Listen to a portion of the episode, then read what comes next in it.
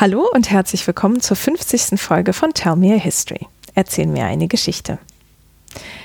Heute feiern wir sechs Jahre Podcast mit der heutigen Folge 50 ForscherInnen, die uns in ihre Welten mitgenommen haben und euch ZuhörerInnen da draußen, die ihr auf die vielen Reisen mitgekommen seid. Zum heutigen Jubiläum habe ich mir deswegen etwas Besonderes überlegt. Und zwar machen wir einen Ausflug in die Geschichte Japans. Bei meiner alten Stelle am Hamburger Exzellenzcluster Understanding Written Artifacts drehte sich alles um Manuskripte, Steintafeln, Inschriften und vieles mehr aus vielen Kulturen und Jahrhunderten. Und eine Kollegin leitete ein Projekt zu bebilderten Manuskripten in Japan.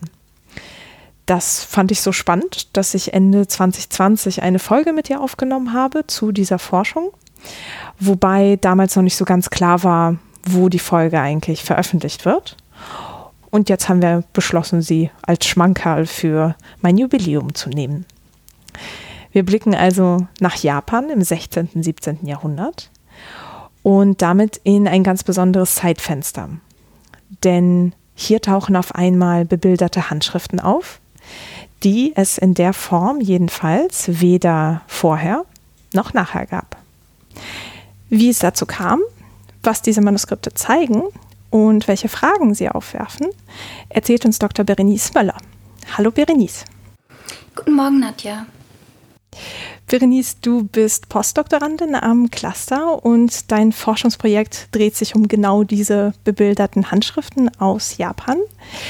Was hast du studiert und wie hast du dieses Thema für dich entdeckt? Ich habe tatsächlich Japanologie und Kunstgeschichte in Hamburg studiert und bin schon während meiner Magisterarbeit auf so eine illustrierte Handschrift gestoßen, weil ich gerne etwas mit Handschriften machen wollte. Damals gab es schon den Sonderforschungsbereich Manuskriptkulturen und mein zweites Interessengebiet war das japanische No-Theater, ein klassisches japanisches Theater. Und ich habe eine Handschrift gefunden, die so ein Theaterstück illustriert hat und mich damit bereits in meiner Magisterarbeit beschäftigt. Das Ganze ausgeweitet für die Forschung in meinem Promotionsprojekt und jetzt quasi nochmal ausgeweitet für mein Postdoc-Projekt. Ja, und Japanologie hat die eher so eine historische Ausrichtung oder ist das eher sprachwissenschaftlich oder kommt das immer sehr auf den Standort an? Das kommt sehr stark auf den Standort an.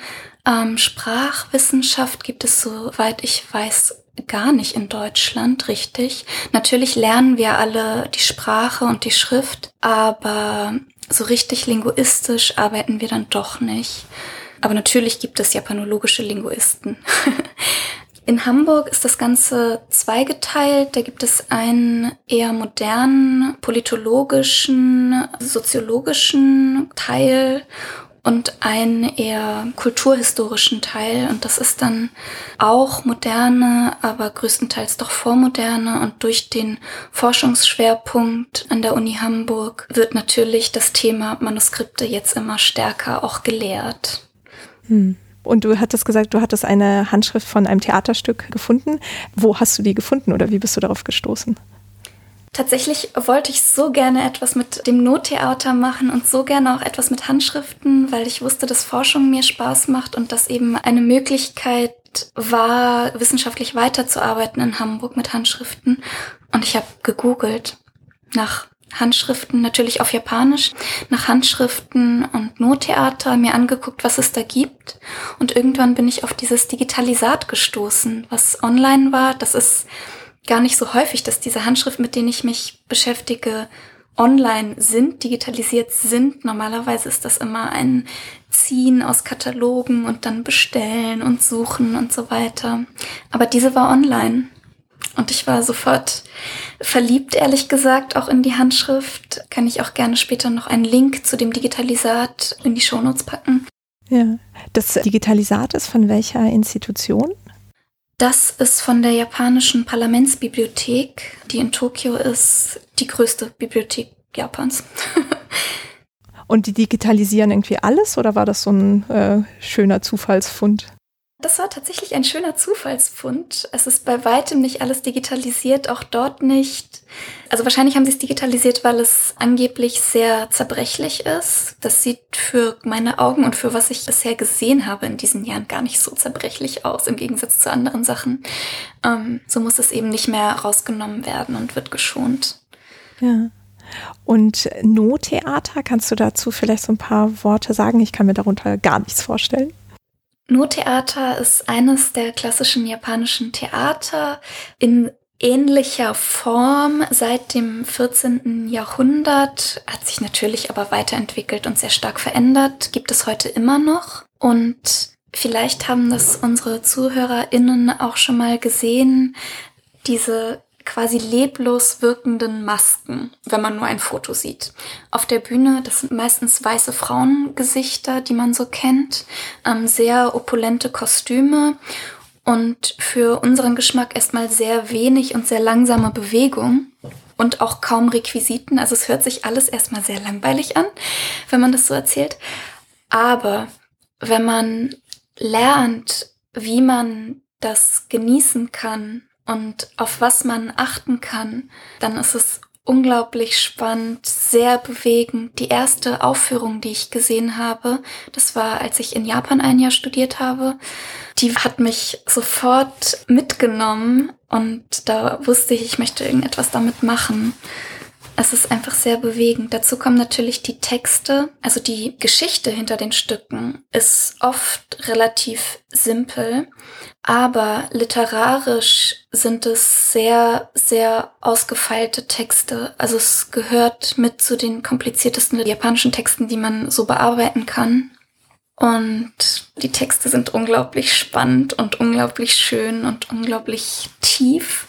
Und auch auf der Bühne, was man da sieht, es sind feine Nuancen auf jeden Fall, ähm, aber es trifft mitten ins Herz, mich jedenfalls. Ja. Das heißt, wenn jemand zufällig in Japan sein sollte, könnte Mann, Frau sich das heute noch anschauen? Auf jeden Fall. Es gibt ähm, ganz viele Theater, viele in Kyoto. Es gibt auch ein Nationaltheater in Tokio zum Beispiel, die führen Stücke auf mit englischen Untertiteln. Ich würde immer empfehlen, das Stück einmal zu googeln, einfach den Titel, den man dann hat. Dann kann man sich schon mal ein bisschen informieren, um was es geht. Aber mit englischen Untertiteln kriegt man dann zumindest eine Übersetzung des Textes mit. Wobei, ich habe ja gesagt, diese Texte sind so kompliziert und so verwoben. Es geht sehr viel verloren in Übersetzung. Trotzdem, also ich würde es jedem empfehlen. Ja. Und diese Handschrift, die da zufällig digitalisiert war, hat die auch Abbildungen?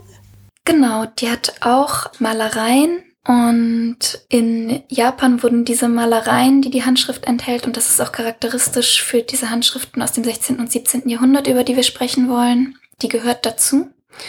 Ähm, in Japan wurden die lange als naiv oder sogar primitiv bezeichnet weil sie nicht so ausgefeilt sind wie andere Malereigenres auf Stellschirmen zum Beispiel oder auf Hängerollen. Das kennt man ja auch, dass ähm, japanische oder auch chinesische Malereien auf Rollen sind, die dann an die Wand gehängt werden und so hochkant sind. Das sieht eben nicht so aus. Und deswegen wurde sich auch lange nicht mit diesen Handschriften beschäftigt. Das war einer der Gründe. Bis du dann kamst? Ja, tatsächlich war ich in meiner Magisterarbeit die erste, die sich mit dieser Handschrift wissenschaftlich beschäftigt hat. Meine Magisterarbeit ist nicht publiziert, die ist natürlich zugänglich. Also es kam auch noch eine japanische Professorin, die hat äh, dann einen Artikel noch über das Manuskript und ein anderes geschrieben. Ja. Okay, das heißt, wir entdecken hier ein Genre auch heute, das noch gar nicht so weit verbreitet ist irgendwie in der Forschungslandschaft. Genau, es gab so eine Welle an Forschung in den 80ern, aber die haben sich größtenteils auf die Erforschung des Textes bezogen und nicht so sehr auf die Erforschung des Artefakts an sich, wie wir es ja in Hamburg machen. Wir stellen ja wirklich das Artefakt ins Zentrum. Wie sieht es aus und was sagen uns die Eigenschaften des Artefakts, die nicht der Inhalt des Textes sind, auch. Natürlich ist der Inhalt des Textes auch sehr wichtig, aber was können uns diese anderen Dinge auch sagen? Und das ist jetzt wieder seit den 2000ern ungefähr gibt es doch dazu mehr Forschung. Es gibt auch in Japan eine Forschungsgemeinschaft über solche Art von Büchern und einige Professoren, die sich damit beschäftigen. Mhm. Ja, schön. Genau, dann äh, lass uns doch vielleicht mal so ins Thema langsam einsteigen und erstmal anfangen, indem wir uns so ein Bild von Japan im 16., 17. Jahrhundert machen. Ähm, wie kann ich mir das vorstellen? Also vielleicht erstmal, was die Herrschaft angeht. Gibt es da irgendwie eine Dynastie oder einen Kaiser oder so, der über die gesamte Insel herrscht? Oder wie war das so? Es gibt einen Kaiser, ja, aber ich fange mal anders an. Und zwar ist zwischen dem 16. und dem 17. Jahrhundert, das stellt den Übergang zwischen dem Mittelalter und der frühen Neuzeit in Japan dar. Das ist natürlich eine moderne Periodisierung, die damals nicht so empfunden wurde, aber es gab sehr viele große Umstrukturierungen, politisch, sozial, auch künstlerischen Wandel ähm, Im 16. Jahrhundert und auch im 17. Jahrhundert herrschen erstmal sogenannte Shogune. Das sind Militärherrscher. So können wir uns das, glaube ich, gut übersetzen. Aber das Wort Shogun kennt ja wahrscheinlich auch jeder und jeder aus der Fernsehserie oder dem Film, der ja auch im 17. Jahrhundert spielt. Jedenfalls gibt es die Familie Ashikaga, die im 16. Jahrhundert herrscht noch. Im späten 15. Jahrhundert gibt es nämlich Kriege, die unter anderem in der Hauptstadt stattfinden. Die Hauptstadt damals ist Kyoto und die die Hauptstadt auch zerstören durch einen Erbfolgestreit. Und das schwächt die Macht dieser Familie sehr stark. Und im späten 16. Jahrhundert kommt es tatsächlich dazu, dass es drei sehr große und sehr starke Persönlichkeiten wieder Kriege auslösen und 1603 wird eine Person aus einer anderen Familie zum Shogun. Und ab da haben wir sozusagen eine andere Shogun-Linie, die regiert das sind die Tokugawa. Die Zeit, über die wir reden, wird verschieden angesetzt. 1600 oder ab 1603 oder 1615, je nachdem, mit welchem Ereignis man das beginnen lassen möchte. Die wird auch Tokugawa-Zeit genannt, weil seitdem bis ins späte 19. Jahrhundert diese Familie herrscht, auch als Militärregierung. Die sieht allerdings sehr anders aus als die Militärregierung der Ashikaga. Und zwar waren die sogenannten Daimyo, das können wir uns als Lehnsherren vorstellen, also Krieger, die über ein Gebiet herrschten. Die waren vor allem dann im 16. Jahrhundert sehr autonom, nachdem die Ashikaga eben immer mehr an Macht verloren. Und unter den Tokugawa sieht das Ganze ganz anders aus. Die werden komplett zentral regiert. Ähm, es ist eine Feudalregierung. Mhm. Das heißt, es gibt diese Krieger noch, aber sie sind nicht mehr so selbstständig wie vorher. Genau. Sie herrschen schon über ihr eigenes Gebiet. Han werden die Gebiete genannt, auch Provinzen oder so auf Deutsch. Und die haben zwar die Macht über dieses Gebiet, allerdings gibt es so viele Regularien, die von der Regierung von oben auf sie draufgedrückt werden, dass sie de facto eigentlich nur regiert werden und nicht selber regieren. Also das kommt sehr stark zum Ausdruck in Steuern. Ähm, es werden unglaublich viele Steuern eingetrieben durch die Regierung zentral in Reis, also nicht in Geld, sondern in Reis. Und die Regierung fragmentiert auch diese Lehen immer weiter. Also es gibt immer mehr Provinzen, die immer kleiner werden und immer mehr von diesen Lehnsherren Daimyo, so dass die auch immer kleinere Gebiete haben und auch deswegen schon gar nicht mehr so viel machen können. Und dann äh, gibt es noch eine besonders perfide Institution, die auf Japanisch Sankin Kotai heißt, die diesen Daimyo befiehlt, eine Zeit in Edo. Das ist dann in der Zeit die neue Hauptstadt, das heutige Tokio. Das ist auch erst seit dem 17. Jahrhundert so. Also sogar die Hauptstadt wechselt von Kyoto zu Tokio. Ähm, also die müssen eine Zeit in Edo verbringen und eine Zeit in ihren eigenen Lehen. Und ihre Familie hat aber die Residenz in Edo. Das heißt, die sind immer, wenn die in ihren eigenen Lehen sind, von der Familie getrennt. Und die Familie darf auch nicht in diese Lehen. Also es ist ein System, dass die Familie immer beim Shogun sozusagen ist. In derselben Stadt natürlich nicht im selben Komplex. Ja. Okay. Das hört sich auf jeden Fall schon mal sehr ähm, invasiv an. Also nicht nur was jetzt irgendwie die Umstrukturierung der Macht angeht, sondern eben auch dieses Alltagsleben. Und du hast ja gerade gesagt, dass sie bis ins 19. Jahrhundert herrschten. Aber ich könnte mir vorstellen, dass es gerade am Anfang, wenn diese Umstrukturierungen passierten, dann ziemlich viel Gegenwind gab oder haben sich alle dann gefügt einfach? Gute Frage. Also es gab immer Aufstände, das auf jeden Fall. Aber erstmal haben sich alle gefügt. Und natürlich war das Land auch zu dem Zeitpunkt nach diesen ganzen Kämpfen am Boden. Und Tokugawa Ieyasu, das ist der erste Shogun, der 1603 sich selbst ernannt hat, der ging als der Stärkste hervor und hat dann diese Regierung gebildet. Und mit der Zeit und besonders im 17. Jahrhundert kamen wirklich sehr viele neue Regeln und sehr viele neue Gesetze. Und ich habe mich mal mit Hochzeiten zu dieser Zeit beschäftigt. Zum Beispiel wurde während der ersten Hälfte des 17. Jahrhunderts genau festgelegt, wer wem was und wie viel zur Hochzeit schenken musste. Also da gibt es richtig Listen, wie viel Silber oder wie viel Gold oder wie viel Stoff, ähm, natürlich auch ein beliebtes Geschenk, wem zur Hochzeit geschenkt werden musste, je nachdem, welchen Status man hatte. Also wenn das eigene Lehen so und so groß war, musste man so und so viel Silber schenken, wenn die Tochter vom Shogun geheiratet hat, zum Beispiel. Und das finde ich auch schon so abgefahren, dass das bis ins kleinste Detail so festgelegt ist. Und das veranschaulicht aber sehr gut die Art von Regeln und Gesetzen, die da erlassen werden zu der Zeit. Ja. Also oft ist es ja so, dass neue Regeln verschiedene Motivationen haben. Also mal ist es, um zum Beispiel was zu beschränken. Was weiß ich, vielleicht haben sie vorher viel zu viel geschenkt und jetzt muss das festgelegt werden. Oder ist es halt auch so ein Versuch, sehr stark zu kontrollieren, was geschieht. Ähm, bewegt sich das irgendwie zwischen diesen beiden Extremen? Ja, mein Eindruck ist natürlich eher zweiteres, aber das ist auch mein moderner Eindruck und das macht natürlich erstmal den Eindruck, wenn so viele Regeln erlassen werden, da möchte jemand was kontrollieren. Die kennen natürlich die Geschichte ihres Landes und äh, wissen, was passiert ist in den letzten 150 Jahren, wenn man jetzt von 1600 ausguckt genau, vielleicht ist das ein Versuch, das Ganze zu kontrollieren. Und natürlich war das Ziel, alles zu zentralisieren als ein Gebiet und die Macht nur bei sich zu haben.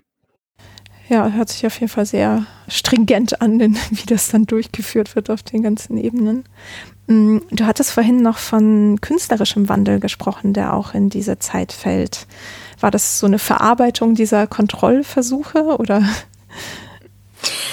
Das passierte auch, allerdings eher in der zweiten Hälfte des 17. Jahrhunderts, soweit ich das jedenfalls beurteilen kann. Aber vielmehr hängt dieser künstlerische Wandel mit dem gesellschaftlichen Wandel zusammen. Und zwar mit den sehr schnell wachsenden Städten.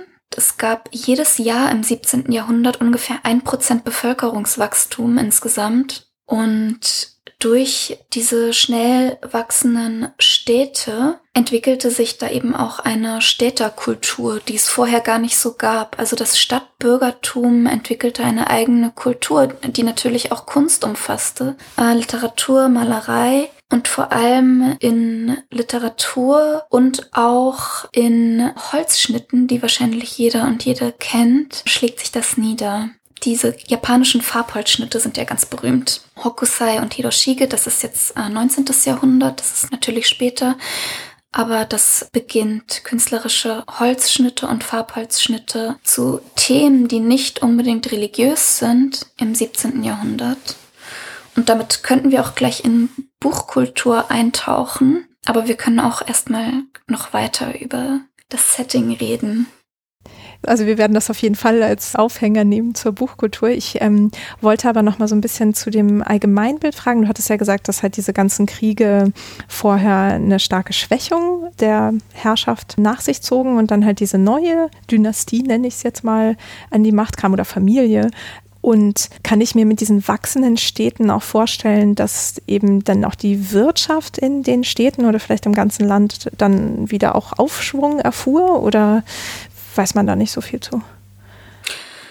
Doch, man weiß es ziemlich gut. Der Wirtschaft ging es, ich weiß gar nicht, ob man das allgemein sagen kann, ob es ihr gut ging oder schlecht ging. Auf jeden Fall wurden sehr viele Waren produziert, um das mal ganz neutral zu sagen.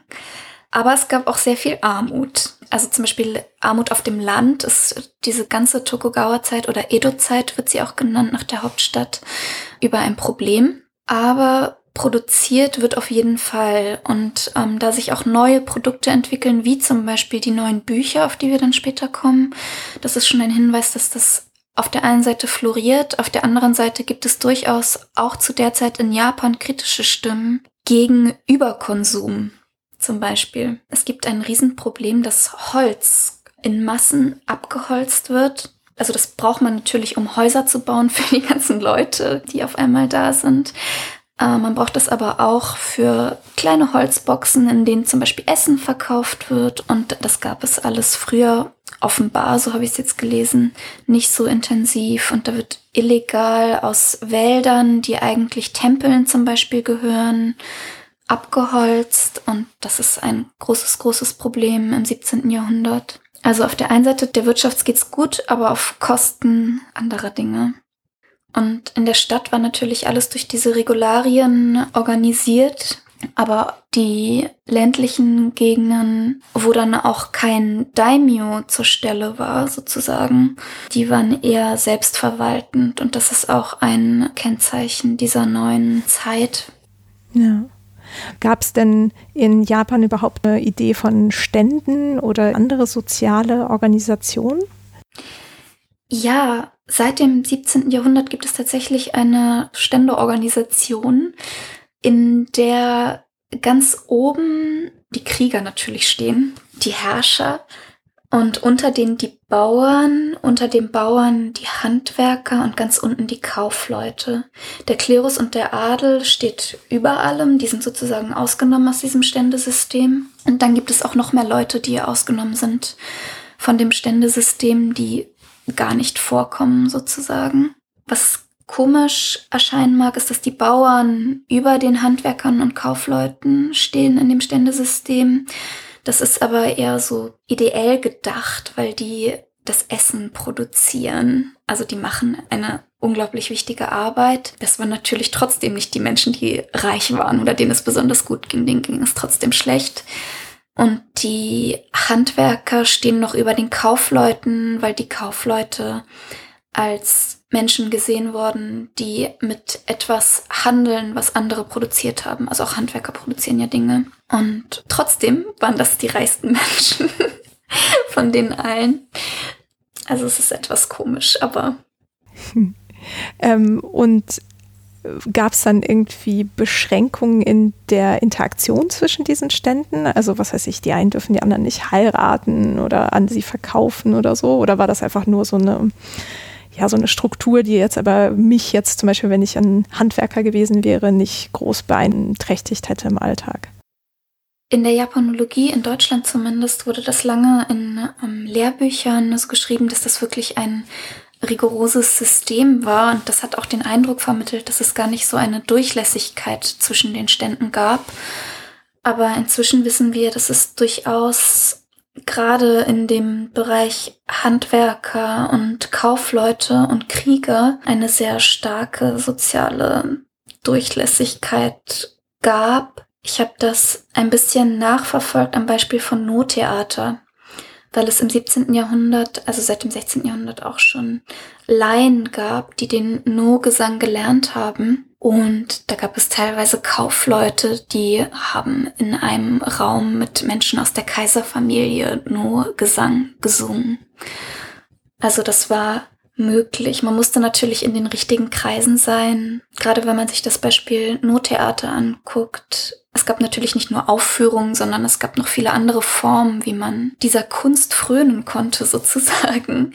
Eben mit privatem Gesang oder mit privaten Aufführungen oder mit Büchern lesen, mit den Texten. Und das konnte durchaus durch verschiedene Stände durchgehen.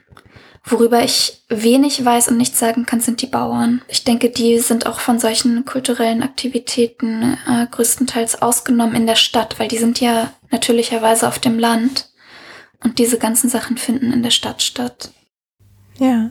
Und du hattest eben Adlige erwähnt. Das heißt, in Japan gab es auch dieses Konzept von irgendwie Nobilität, die vererbt wird, sozusagen?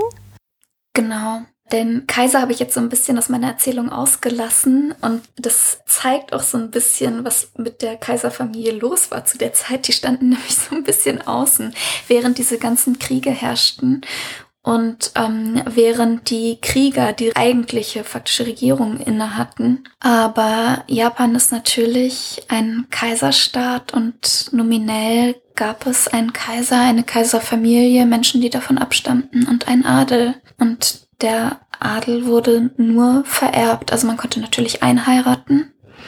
Und es gab dann gerade Heiraten zwischen Adelsfamilien und Kriegerfamilien, also hochrangigen Kriegerfamilien. Da gibt es natürlich auch bei den Kriegern sehr viele Abstufungen. So konnte man da auch reinkommen. Allerdings ist es in der Zeit, gerade im 17. Jahrhundert, dann so, wenn zum Beispiel eine Frau aus einer Adelsfamilie einen sehr hochrangigen Krieger heiratet, dass sie in das Kriegerhaus geht. Sie ist natürlich weiter adelig, das ist nicht weg oder so dann, aber sie ist dann in der Kriegerfamilie. Okay, also das heißt, er kann nicht sich upgraden in die Nadel. äh, genau. Beziehungsweise es ist wahrscheinlich auch möglich. So genau kenne ich mich auch nicht aus, aber die Hochzeiten, die ich mir damals angeguckt hatte, waren alle umgekehrt, dass adlige Frauen in Kriegerfamilien eingeheiratet haben. Aber das ist natürlich auch die Seite, die ich erforscht habe. Ich denke, dass es andersrum auch möglich war. Aber vor allem, dass dann Frauen aus Kriegerfamilien adlige Männer heiraten vielleicht. Ja. Und du hattest ja noch äh, Kleriker erwähnt. Das wäre auch noch so ein Punkt, den ich gerne ansprechen würde, so was Religionen angeht. Also gab es da irgendwie so eine dominante oder viele verschiedene? Viele verschiedene gab es nicht, aber Buddhismus ist die dominante Religion in Japan zu der Zeit und auch schon länger. Es gibt natürlich noch andere Systeme, die einmal den japanischen Ahnenglauben, den wir heute unter dem Begriff Shinto kennen. In dieser Zeit aber wurde das alles sehr stark integriert in den Buddhismus. Also man konnte sowohl als normaler Mensch den japanischen Gottheiten dienen, als auch den Buddhas und Bodhisattvas und was es dann noch alles gibt. Und ansonsten ist gerade was Religion angeht, ist das alles sehr stark geprägt äh, durch China. Und dann gibt es noch andere Dinge, die eine Rolle spielen, aber das führt vielleicht jetzt ein bisschen zu weit. Also Konfuzianismus wird noch sehr wichtig in der Edo-Zeit als Wertesystem Daoismus ist für solche Sachen wie am Kaiserhof und auch bei den Shogunen, was kann ich jetzt tun oder was wäre jetzt Glück verheißen zu tun, wichtig. Das sind so vielleicht die vier Dinge. Das ist keine Religion, Daoismus, ne? Aber es ist auch ein Glaubenssystem. Das beruht natürlich auf Beobachtung der Sterne und so weiter nicht mein Gebiet, aber es spielt natürlich sehr viel mit rein. Ja, es reicht ja auch schon einfach zu wissen, was da sozusagen in der Luft schwirrte in dieser Zeit ähm, und vielleicht irgendwie Einfluss nahm auf, wie du sagst, Stände oder bestimmte Lebensbereiche. Mm. Und das Letzte, was mich noch interessiert, ist die Sprache. Also gab es irgendwie eine Haupt- oder Standardsprache oder so und dann noch tausend Dialekte oder wie kann ich mir das vorstellen? Tausend Dialekte vielleicht nicht, aber es gibt natürlich eine Sprache, die uns in der Schrift überliefert ist. Äh, allerdings ist auch die sehr divers. Die Krieger haben natürlich eine andere Sprache als die Stadtbürger. Und die Bauern haben natürlich wieder eine andere Sprache. Und also in Japan gibt es sehr viele Dialekte in den verschiedenen Regionen. Und dann ist immer die Frage in Japan Chinesisch und Japanisch. Und da ich mich mit Schrift beschäftige, spielt Chinesisch auch immer eine sehr starke Rolle, sowohl in der japanischen Schrift als auch in diversen Büchern, die einfach auf Chinesisch geschrieben sind. Also da kommen gar keine japanischen Zeichen drinne vor. In vielen Fällen gibt es Lesehilfen, damit man die als japanisch sprechender Mensch trotzdem verstehen kann. Aber als Gelehrter und auch als Krieger und auch als Adliger konnte man selbstverständlich auch Chinesisch lesen und schreiben. In den Eliten gab es eben diese zwei Sprachen, Chinesisch und Japanisch und ansonsten schon Japanisch mit sehr, sehr vielen Dialekten. Ja.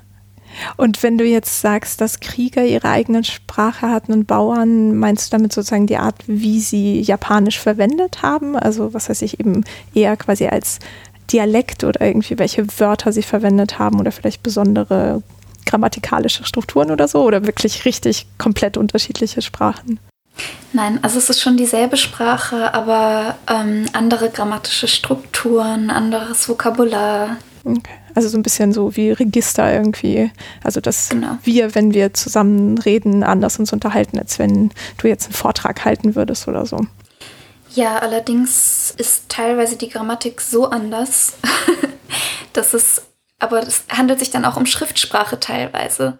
Ich weiß nicht, wie die Krieger gesprochen haben. Die haben sicher nicht gesprochen wie die Bauern, aber wenn man sich äh, deren Briefe anguckt, dann ist das nicht das, was wir eher als gesprochene Sprache heute verstehen, nämlich das, was in zum Beispiel dieser Städterliteratur oder so vorkommt, wo auch direkte Rede und so weiter äh, vorkommt. Also da wissen wir schon einiges, aber es ist komplett anders.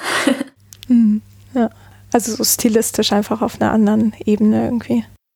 Genau. Mhm, ja.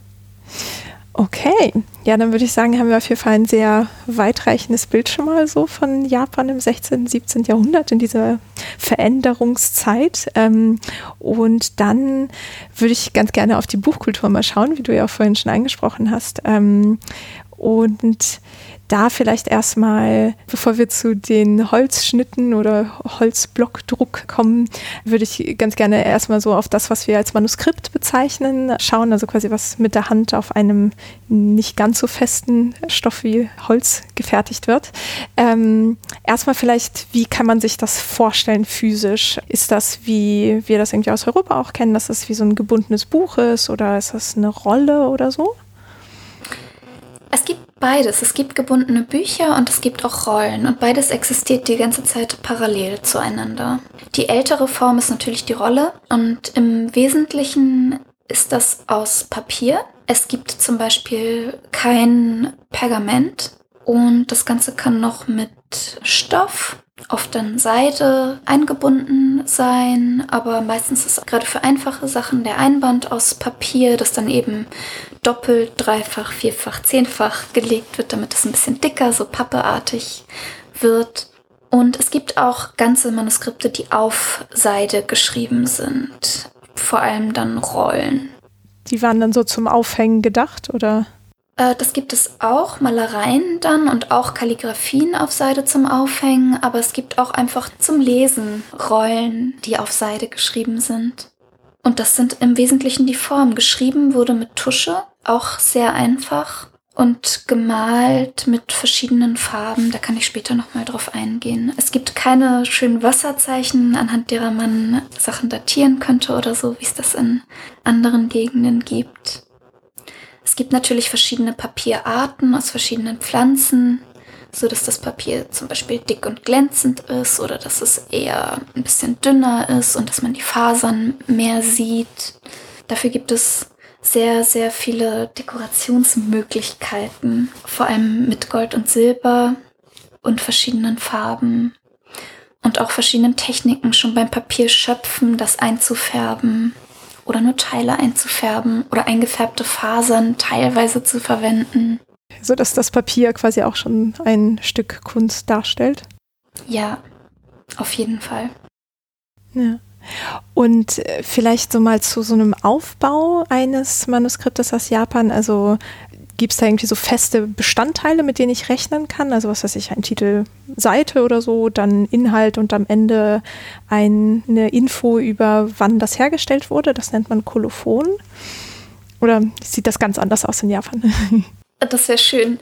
Ähm, es gibt ja so viele verschiedene Arten von Manuskripten und dann kommt es natürlich auf die Textart an, die man sich anguckt. Das Aussehen wird natürlich sehr viel von der Textart bestimmt. Da gibt es dann verschiedene Muster quasi, auf die die Produzenten zurückgreifen können. Und wenn ich jetzt zum Beispiel ein illustriertes Manuskript, mit dem ich mich beschäftige, nehme als Beispiel, da gibt es verschiedene Buchformate. Das kann im Querformat sein oder im Hochformat. Das kann in der Rolle sein, das kann gebunden sein. Und es gibt, wenn das Manuskript noch in einem guten Zustand ist, ein Einband. Also tatsächlich irgendeine Art Deckel, der ein bisschen härter ist oder der mit Stoff bespannt ist bei einer Rolle oder auch bei einem gebundenen Buch. Und das wird bei einer Rolle geklebt, die verschiedenen Seiten zusammen, und bei einem gebundenen Buch wird das mit einem Faden zusammengenäht. Eigentlich ganz ähnlich wie in Europa, allerdings mit einer anderen Technik und mit relativ wenigen Nadelstichen. Und man erhält dann auch nicht einen festen Kodex, sondern es ist eher so eine Art Heft. Also es ist alles ein bisschen weicher. Hm. Also einfach nicht so fest irgendwie am Einband geschnürt?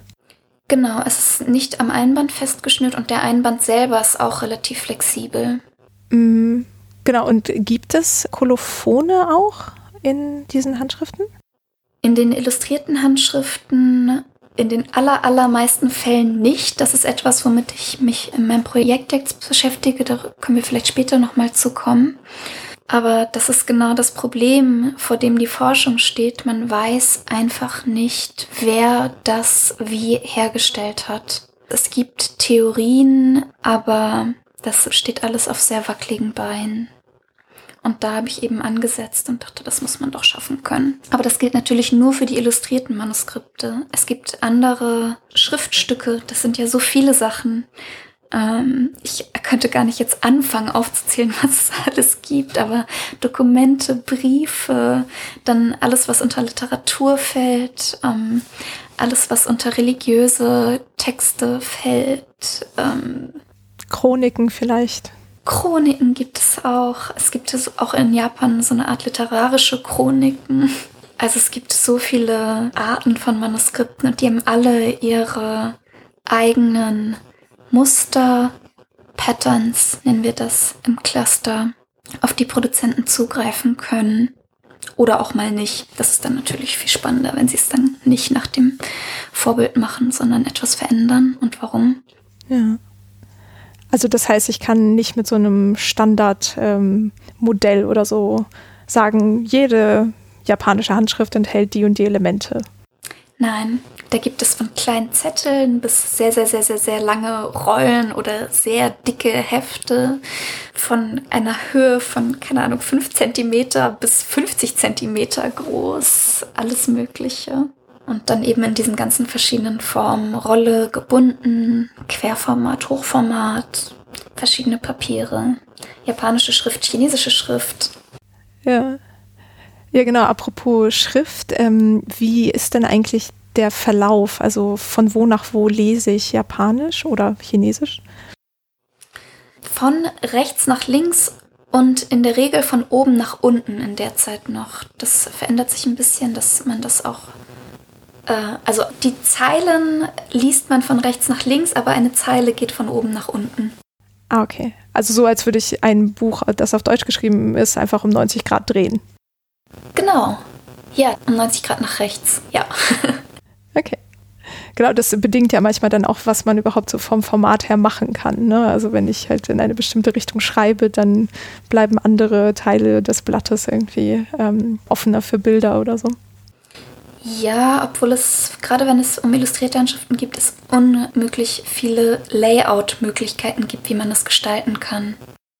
Ähm, okay, also das heißt, jetzt haben wir eine Idee davon, wie viele Möglichkeiten so Manuskripte bieten, physisch. Ähm, und es hört sich auch so an, als sei das sehr verbreitet gewesen. Also waren diese geschriebenen Dokumente, Briefe, Epen, waren das so Alltagsgegenstände oder war das was ganz Besonderes, sowas zu besitzen? Alltagsgegenstände waren das sicher nicht Manuskripte, jedenfalls diese Sachen. Natürlich gab es Alltagsgegenstände wie Listen, die sich jemand angefertigt hat oder ich weiß nicht, wenn du Buch geführt hast über deine Verkäufe von irgendetwas oder sowas. Aber literarische Texte in Manuskriptform waren sicher keine Alltagsgegenstände, sondern etwas sehr Besonderes und bis ins 16. Jahrhundert auch beschränkt auf Eliten als Leserinnen, dass Manuskripte von anderen Menschen als Klerus, Adel, Kriegeradel gelesen wurden. Das kam dann auch erst um 1600. Und das sind genau die Sachen, mit denen ich mich jetzt beschäftige, für die wir es nicht genau wissen, aber die teilweise sehr nahe liegen, dass sie vom Bürgertum gelesen wurden. Zum Beispiel von Händlern, zum Beispiel von Handwerkern auch. Aber es gibt keine Beweise sozusagen. Also es gibt bisher keine Sekundärquellen, wo jemand geschrieben hat, ah ja, heute lese ich das Manuskript mit Bildern von so und so und wir wissen, wer das war und wann das war. Es wurde bisher noch nicht gefunden, leider. Aber das gibt es für andere Genres schon? Ja, Adligen äh, führen natürlich Tagebuch darüber, was sie zum Beispiel gelesen haben. Wir wissen auch, dass dem Kaiser illustrierte Manuskripte vorgelesen wurden. Da gab es sogar einen extra Beruf als Vorleser, der diese bestimmten Geschichten dem Kaiser erzählt hat. Und es gibt auch in einer sehr berühmten illustrierten Rolle aus dem 12. Jahrhundert gibt es eine Szene, wo eine Hofdame ein gebundenes Buch mit offenbar Schriftzeichen anguckt. Eine andere guckt eine Rolle an, in der offenbar Bilder sind. Und die Vermutung ist, dass die eine aus dem Buch mit Schriftzeichen vorliest und die andere dabei die Bilder in der Rolle anguckt.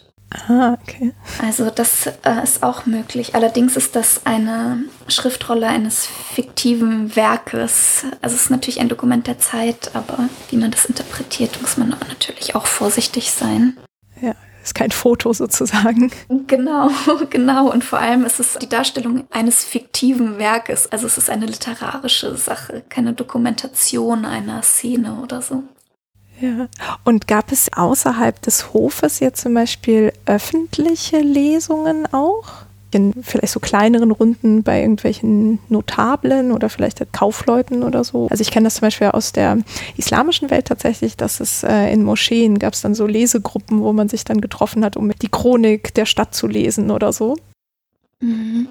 Soweit ich weiß, aber das ist für das 17. Jahrhundert noch nicht so gut untersucht. Das gibt, all diese Sachen gibt es im 18. und 19. Jahrhundert und da gibt es das an sehr vielen Orten und sehr viele Möglichkeiten. Es gibt zum Beispiel Leute, die so eine Art Geschehen von heute laut vorlesen vor Leuten, einfach draußen, wie so eine Art Zeitungsvorleser oder so. Ähm, sowas gibt es. Oder es gibt Schulen, wo Leute hingehen, um zu lesen. Und natürlich ist es unter Adligen und so auch klar, dass die auch äh, mit mehreren Leuten dann gelesen haben und so. Aber alles, was über diese adligen Anwesen oder auch Kriegeranwesen hinausgeht, ist völlig unklar fürs 17. Jahrhundert, soweit ich weiß. Mhm. Das heißt, es wurde auch nicht irgendwie in die Handschrift reingeschrieben, sowas wie der Adlige X hat das an dem und dem Tag zu Ende gelesen oder so. Nein, leider nicht. Ich hatte das irgendwann schon mal gesehen, dass es in islamischen Handschriften so ganz viele Kolophone gibt, wo immer dann jeder schreibt, äh, ich habe das an dem Tag gelesen und so. Und dann gibt es so eine genau. Reihe von, ach, ich wünschte, das gäbe es, aber jedenfalls nicht in diesen Texten. Das gibt es für manche religiösen Texte, aber auch nicht so extensiv, glaube ich. Aber für diese religiösen Texte, da wäre meine Kollegin Heidi Buck-Albolet, die weiß bestimmt mehr dazu zu sagen. Mhm. Ähm, und sag mal, wenn wir so auf die Manuskriptproduktion nochmal schauen, gab es da irgendwie, was weiß ich, Handwerksbetriebe, die sich darauf spezialisierten, so ein, eine Rolle oder einen Kodex herzustellen? Oder wie lief das? Ähm, es kommt darauf an, was für ein Manuskript produziert wird. Für die Manuskripte, mit denen ich mich beschäftige, finde ich genau das gerade raus, wie das gemacht wurde, ob es da verschiedene Personen gab, die illustriert haben, die geschrieben haben. Papier wurde natürlich woanders hergestellt, das ist klar, das kam dann sozusagen fertig an für diese Sachen. Man weiß das relativ gut für sehr luxuriöse Handschriften, weil in denen tatsächlich vermerkt ist, welche Person den Text geschrieben hat und welche Person die Malereien gemacht hat. Bei ganz speziellen Sachen gibt es dann auch noch eine extra Person, die den Titelstreifen beschrieben hat. Auf dem Einband gibt es meistens so einen kleinen Papierstreifen, auf dem der Titel des Textes steht, der da drin enthalten ist. Und das ist immer die ranghöchste Person, die diesen Titel kalligrafieren darf. Und das ist in sehr luxuriösen Handschriften vermerkt. Alles, mit dem ich mich beschäftige, hat das nicht. Und deswegen wissen wir auch nicht, wie das hergestellt wurde. Ob das eben so unter einem Dach stattfand dass das gebunden wurde, beschrieben wurde, gemalt wurde, ob das zum Beispiel erst geschrieben wurde und gebunden wurde, dann weitergesendet wurde an jemanden, um es zu bemalen, weiß man noch nicht. Und das gucke ich mir für einzelne Manuskripte jetzt genau an. Mhm. Aber das heißt, insgesamt gab es schon so eine Art Arbeitsteilung oder also quasi das, wenn ich den Text abschreibe, also der Kopist bin, ich weiß nicht, ob es Kopistinnen gab in der Zeit, ähm, dann bin ich tendenziell nicht derjenige, diejenige, die die Bilder dann hinzufügt. Tendenziell nicht, allerdings wissen wir von einer Frau, Isome Tsuna, die sowohl Malereien als auch Schrift in ihren Handschriften gemacht hat. Und die ist eine der Personen, mit der ich mich auch beschäftige jetzt. Und die hat einfach alles gemacht. Und es war eine Frau. Also es ist ziemlich unglaublich. Es scheint da viele Möglichkeiten gegeben zu haben, sowas zu produzieren. Ja. Und unglaublich, weil es ungewöhnlich ist, dass Frauen an der Manuskriptproduktion beteiligt waren? Bisher wussten wir es nicht so. Natürlich gab es adlige Frauen, aber die sind auch ähm, ausgebildet für Kalligraphie und so weiter, die in diesen sehr luxuriösen Handschriften mitgewirkt haben. Aber bisher war das nicht bekannt. Hm. Und diese Dame, die du da gefunden hast, die lebte im 17. Jahrhundert, oder? Genau, also ich habe sie nicht entdeckt, das muss ich nochmal sagen. Das war ein japanischer Forscher vor allem. Die Frau war bekannt als Autorin von Texten für Frauen und er hat eben herausgefunden, dass sie auch Manuskripte geschrieben hat und illustriert hat. Und sie hat im späten 17. und frühen 18. Jahrhundert gelebt. Wie hieß sie und wie hieß der Forscher, der sie erforscht hat? Also die Frau heißt Isome Tsuna und der Forscher ist Ishikawa Toru. Leider ist, soweit ich weiß, nur ein ganz, ganz kurzer kleiner Artikel auf Englisch von ihm erschienen, alles andere ist auf Japanisch. Aber diesen kleinen kurzen Artikel auf Englisch kann ich gerne dann später noch die Literaturangabe hinzufügen. Mhm. Ja, super, das nehmen wir auf jeden Fall auf. Okay, also das ist auf jeden Fall so ein ganz spezieller Kosmos, diese ganze Manuskriptproduktion und ähm, Leserschaft und so weiter in Japan. Gibt es irgendwas noch, was wir so erwähnen sollten über die Buchkultur in Japan, was vielleicht irgendwie so total unerwartet ist für jemanden, der aus der eher europäischen Buchkultur kommt?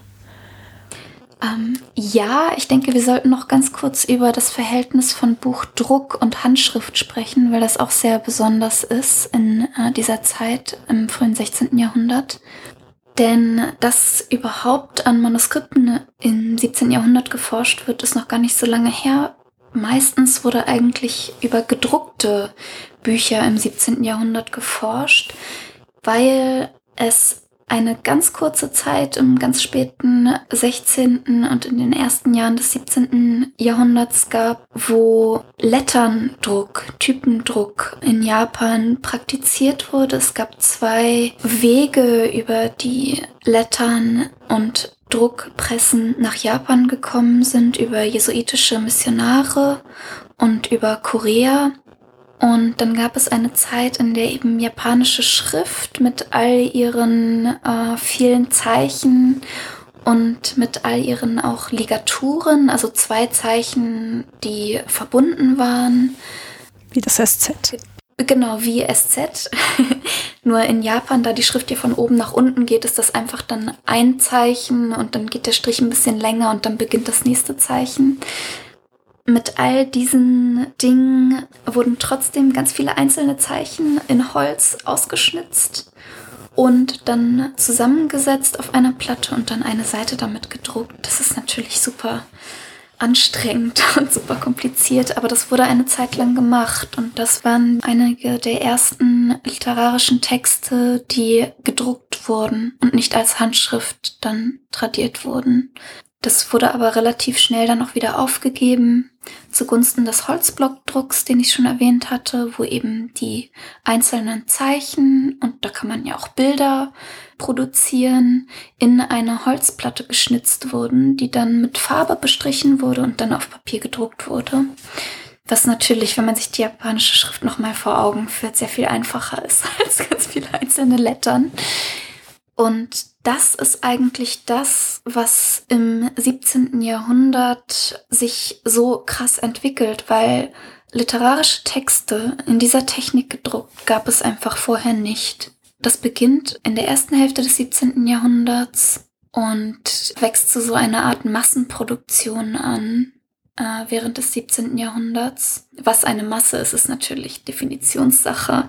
Auf jeden Fall wurden relativ große Auflagen in den Städten gedruckt.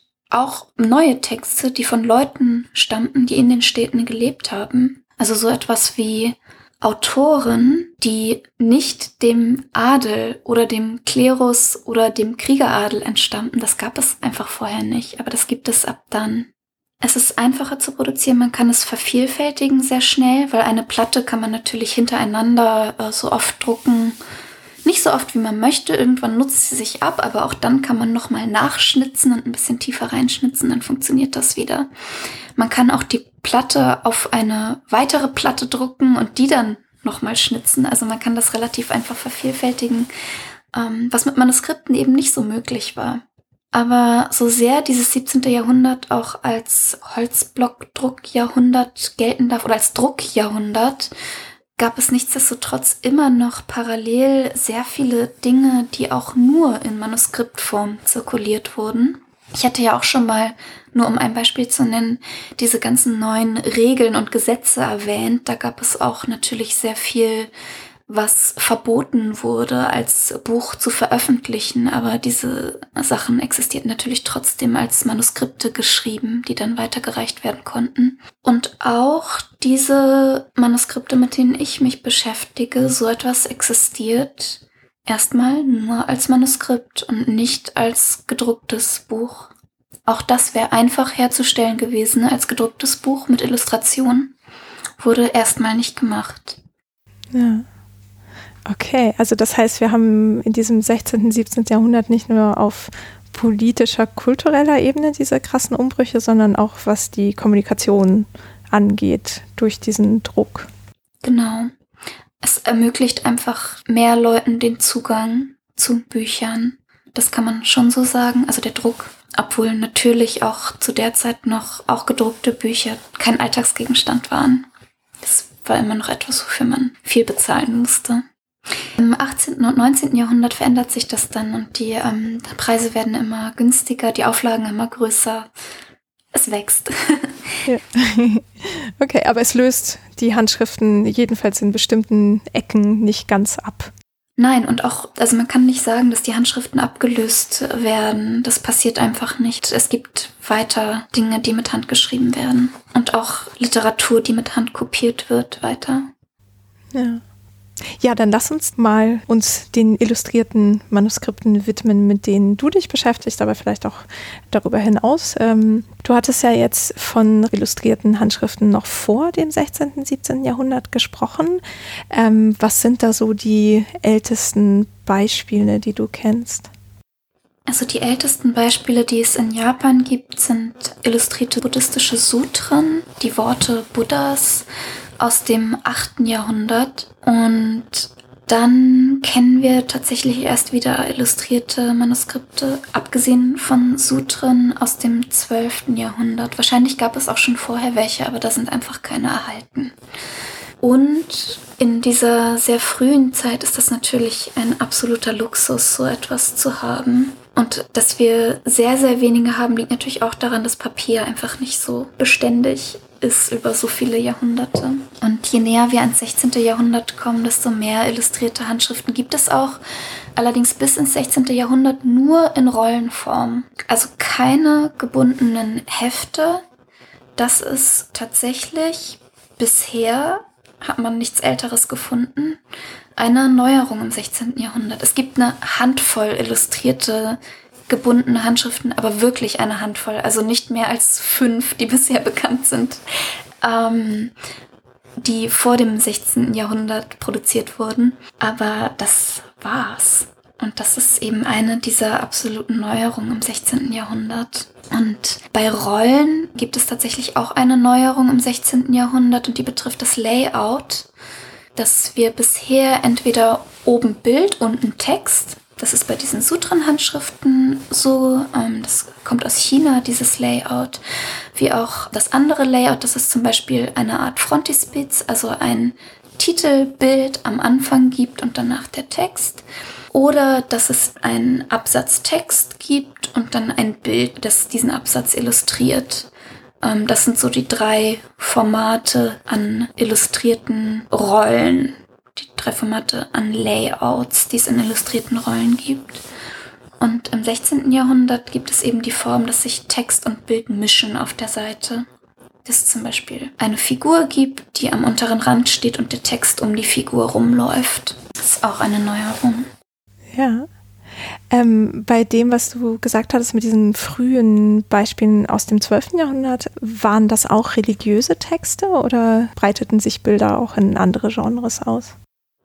Tatsächlich gibt es da auch einige wenige Texte, die nicht religiös waren. Also auch Texte der schönen Literatur sind natürlich irgendwie teilweise religiös. Aber da gibt es auch andere Erzählungen, die illustriert werden, nicht religiöse. Also das bekannteste Beispiel ist die Geschichte des Prinzen Genji. Oft wird das als Roman bezeichnet, als, sogar als der erste Roman oder so. um das Jahr 1000 geschrieben von einer Frau am Kaiserhof, einer Hofdame. Und dieses Werk gibt es illustriert aus dem 12. Jahrhundert. Und das geht um eine Art Don Juan-Figur, einen Adligen, der sehr viele Frauen verführt. Es ist ein sehr langes Werk. Die Charaktere sind psychologisch so gut ausgearbeitet und für mich war das der Grund, wie ich zur Japanologie gekommen bin, weil mir jemand einen Roman einer Amerikanerin, einen modernen Roman, Pflaumenblüten im Schnee hieß der, geschenkt hat über die Autorin Murasaki Shikibu, wie sie dieses Werk schreibt. Und ich das so spannend fand, dass ich mir die Übersetzung dieses Werks gekauft habe und ähm, ja, begeistert war von dieser komplett ästhetisierten Welt, in der jede Farbe des Gewands und der Duktus der Handschrift oder der Duft vom Papier eine Bedeutung hatten. Genau, und das gibt es auch illustriert, das Werk. Ja. Und was sieht man da auf den Bildern? Mm, man sieht verschiedene Szenen, die da vorkommen. Zum Beispiel ist diese Szene, die ich vorhin schon erwähnt hatte, mit den Hofdamen. Die eine, die aus dem Heft liest und die andere, die die Bildrolle anschaut, ist eine ähm, Szene, die man da sehen kann. Es gibt eine Szene, wo ein Baby geboren wird und da sieht man einen Mann, wie er das Baby hält zum Beispiel. Und es sind immer Einblicke, also in Architekturen dort am Hof. Man sieht immer quasi von schräg oben rein in so ein Zimmer oder so oder mehrere Zimmer. und sieht, wie sich dort Figuren aufhalten und miteinander interagieren. Und die stellen tatsächlich dar, was im Text sozusagen passiert. Also die sind für diesen Text gemacht. Mhm. Okay, also das heißt, wir haben auch wieder verschiedene Arten von Texten, die bebildert werden. Und dann kommt das 16. Jahrhundert und es ändern sich Dinge oder es kommen neue dazu. Äh, du hattest jetzt das Layout erwähnt. Und was ist sozusagen noch das Neue dann Genau, das gemischte Layout und die Form, eben gebundene Hefte auch illustriert. Und ähm, die Texte, die illustriert werden, das erweitert sich auch sehr stark. Das, womit ich mich hauptsächlich beschäftige, sind tatsächlich kleine, also die sind relativ kurz. So ein Manuskript, womit ich mich beschäftige, kann nur 20 Seiten zum Beispiel haben kann auch 90 Seiten haben oder sogar noch länger. Das werden auch teilweise sehr lange Werke illustriert, aber die meisten sind sehr kurz.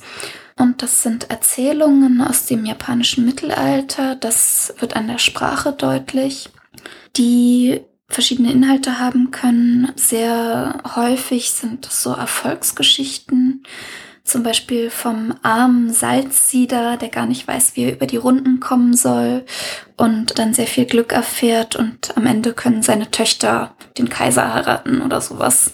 Und er ist super reich oder eher fantastische Erzählungen, in denen eine Frau, die eigentlich ein Fuchs ist, aber als Frau auftritt, versucht Menschen zu irgendetwas zu bewegen oder so. Oder es gibt auch so eine Art Heiratsgenre, wo Tiere sich in Menschen verwandeln und dann äh, Menschen heiraten. Hm. Ähm, ja.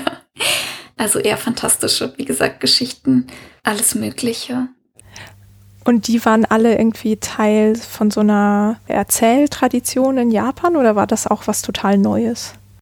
Nee, die sind Teil einer Erzähltradition in Japan und wie gesagt, diese Geschichten kommen von irgendwann aus dem Mittelalter. Sprache sagt uns so 15. Jahrhundert vielleicht. Aber es ist auch unterschiedlich. Manche sind sehr, sehr viel älter. Die sind dann zwar in der Sprache, sagen wir aus dem 15. Jahrhundert, aber die sind sozusagen abgeleitet von Erzählungen, die es schon im 9. Jahrhundert gab. So eine Art Kurzgeschichten, wenn man das so sagen kann. Das ist immer mit diesen Genrenamen ähm, einfach schwer, das so zu übersetzen. Und das stimmt nie ganz, aber so kann man sich das vielleicht ganz gut vorstellen. Und dann gibt es natürlich sehr viele religiöse Geschichten, die zum Ziel haben, dass irgendjemand Erleuchtung erlangt oder so. Jemand, der vielleicht vorher was Böses gemacht hat. Genau, das sind so die Inhalte. Ja, also das hört sich so an, als würden Geschichten, Motive sozusagen, die alt bekannt sind, aus verschiedenen Bereichen auf einmal so wieder hochgeholt und jetzt mit einem neuen Gewand versehen sozusagen mit den Bildern. Ja, so kann man sich das vorstellen. Und dazu gehören auch zum Beispiel Entstehungslegenden von Tempeln. Dazu gehören auch diese Nottheaterstücke, die ja auch, die Texte sind ja viel älter. Die Texte sind nicht aus dem 17. Jahrhundert oder aus dem 16. Jahrhundert. Jedenfalls nicht die, die illustriert werden. Es gibt durchaus auch nur Stücke aus dieser Zeit, aber die, die illustriert werden, sind die alten aus dem 14., 15. Jahrhundert. Ja, also tatsächlich alte Sachen, die wieder hervorgeholt werden. Ja. Hast du da irgendwie eine Idee, warum oder wozu das passierte?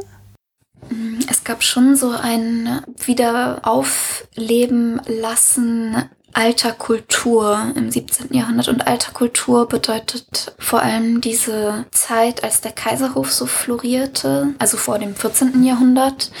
Und da wurden nicht nur die Texte von damals, sondern auch zum Beispiel Dekorationstechniken, also wie Papier verziert wurde und so. Auch das wurde wieder hervorgeholt und auch sehr stark propagiert. Das hört sich jetzt vielleicht sehr negativ an, so meine ich das gar nicht, aber sehr stark vorangetrieben durch zwei verschiedene Kaiser im 17. Jahrhundert, also von ganz oben sozusagen. Und natürlich gilt auch im 17. Jahrhundert die Adelskultur aus vorigen Jahrhunderten als ähm, intellektuelles Ideal. als etwas, womit man auch kulturelles Kapital erlangen konnte, wodurch man das erlangen konnte, wenn man diese Sachen kannte.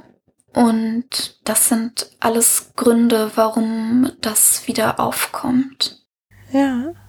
Also es hört sich so ein bisschen an wie eine Reaktion auf die Schwäche des Kaiserhauses oder der Adligen. Du hattest ja gesagt, dass sie gar nicht so eine aktive Rolle spielten und dann jetzt so versuchen, irgendwie quasi eine Nostalgie für diese Zeit, wo sie dann mehr zu sagen hatten, irgendwie herzustellen?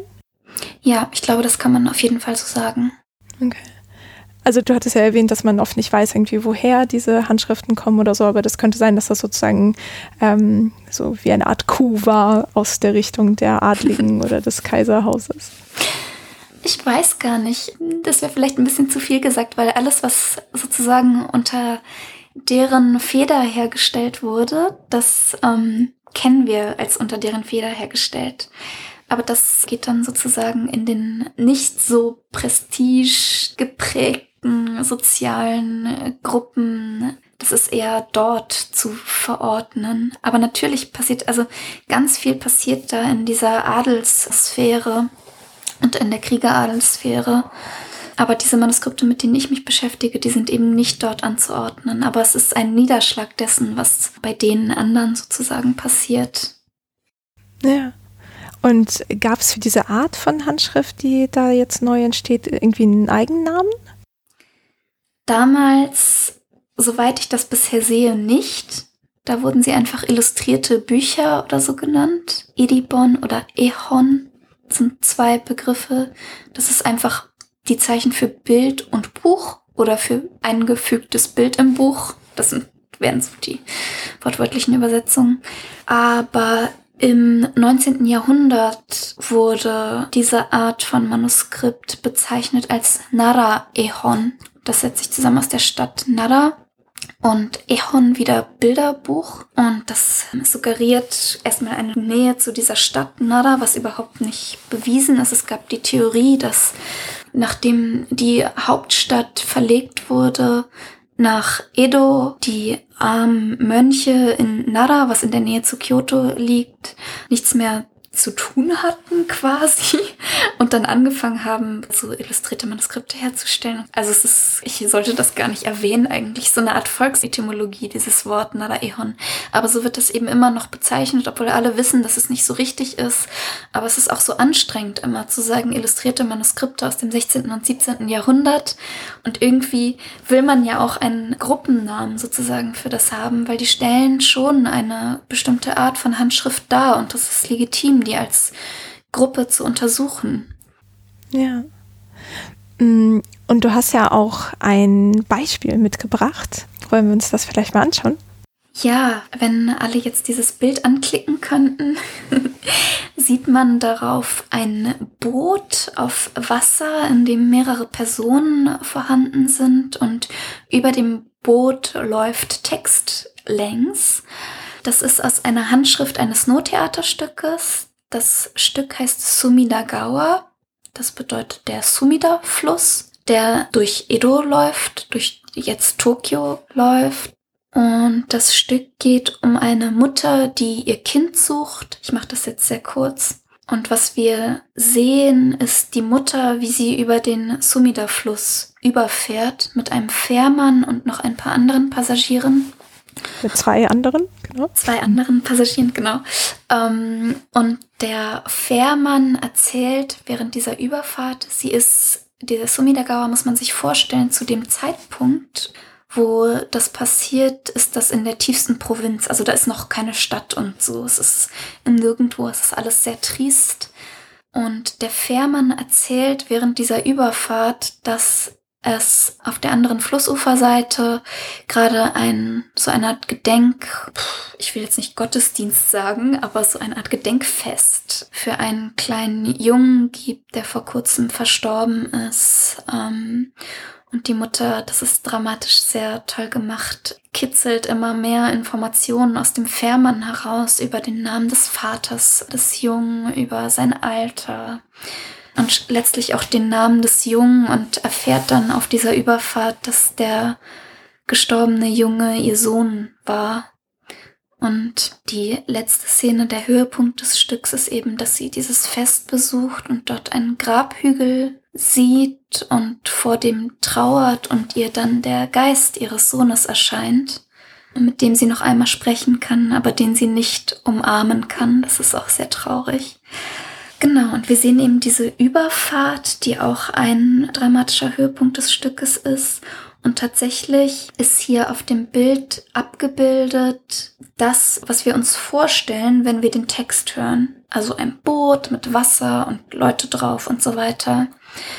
Aber auf der Nottheaterbühne sieht man zum Beispiel dieses Boot gar nicht. Ich hatte ja vorhin schon gesagt, Nottheater ist sehr reduziert, auch was die Requisiten angeht. Ähm, Wasser schon mal gar nicht. Also es gibt auch kein Bühnenbild. Das Bühnenbild ist immer eine Kiefer im Hintergrund. Das ist immer gleich auf der Nottheaterbühne.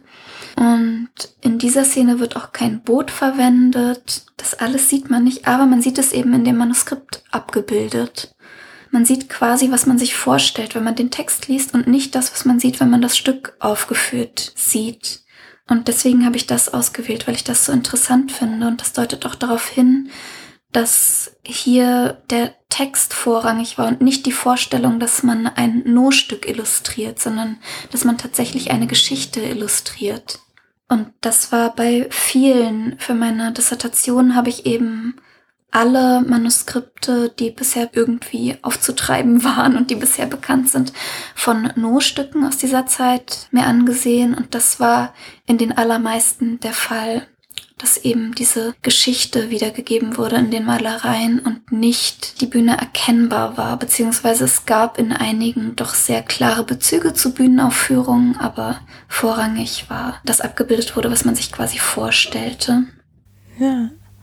Ja, das hört sich an wie so eine Umwandlung oder weiß ich gar nicht, ob das so weit gehen kann, aber diese Genres, weil wenn das eigentlich ursprünglich nur textbasiert war und ich eigentlich auch das Bild im Kopf haben sollte, wenn ich das lese und dann auf der Bühne sowas total Reduziertes habe, aber jetzt in dem Bild sozusagen der Film, den ich vor dem geistigen Auge habe, abgebildet ist, dann ist das ja wie so ein, mm, ja, irgendwie eine neue Ebene, die rein interpretiert wird, oder? Genau. Und was ich für meine Dissertation eben herausgearbeitet habe, ist die These, dass zu dem Zeitpunkt im 17. Jahrhundert nur Stücke eben auch schon als literarische Texte genossen werden konnten und nicht nur im Kontext von Aufführungen. Und das ist tatsächlich etwas, was man bisher nicht so gedacht hat, beziehungsweise was die No-Forschung bisher nicht so herausgearbeitet hatte.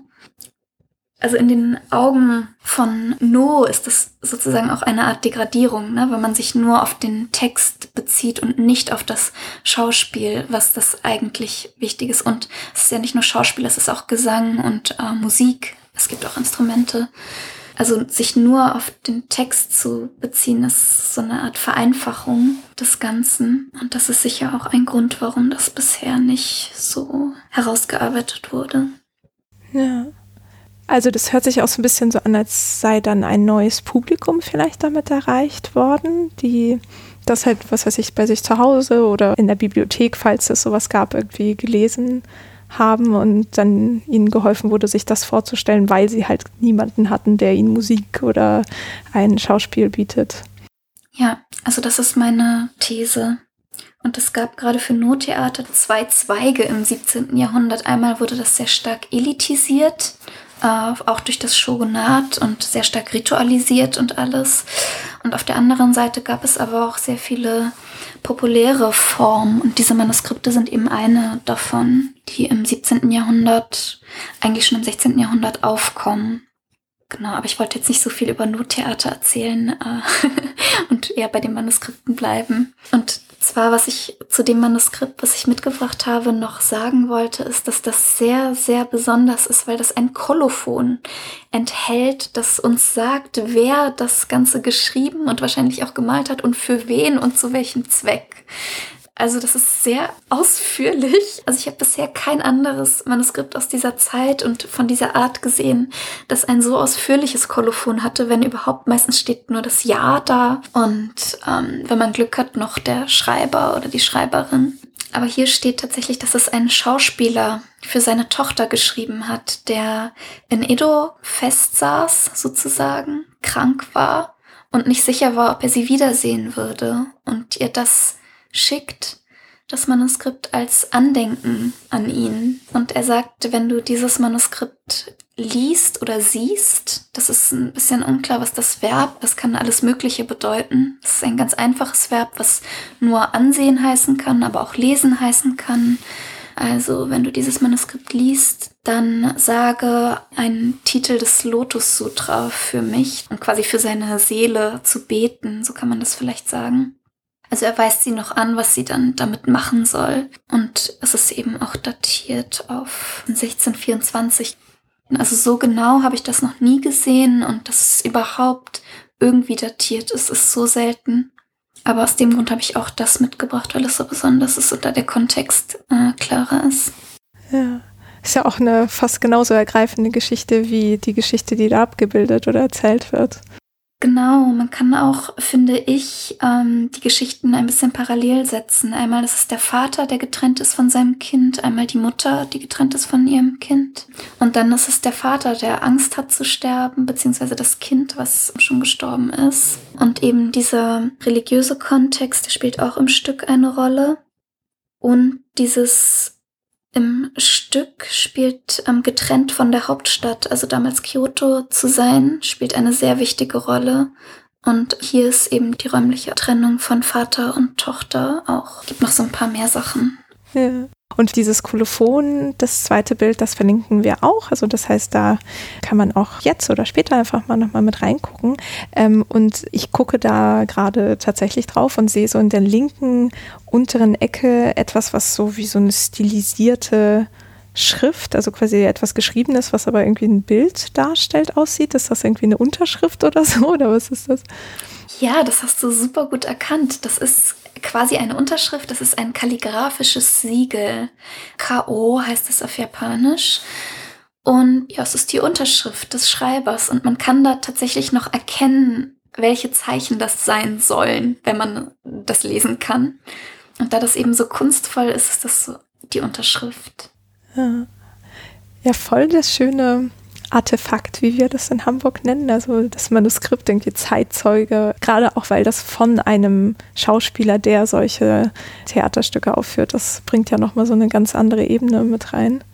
Ähm, ich hatte mich gerade noch gefragt, als du die Zeichnung beschrieben hattest, also die Frau, die mit den beiden Passagieren und dem Fährmann im Boot ist, ähm, da hattest du gesagt, dass dieses Hinzufügen von Bildern von sozusagen traditionellen Theatermenschen, nenne ich das jetzt mal, ähm, als negativ wahrgenommen wurde oder als Herabsetzung, weil es ja eigentlich ein viel komplexeres irgendwie System ist. Also war das dann auch der Grund dafür, warum diese Zeichnungen als naiv bezeichnet wurden? Weil ich jetzt nicht wüsste, woran ich Naivität hier ausmachen würde.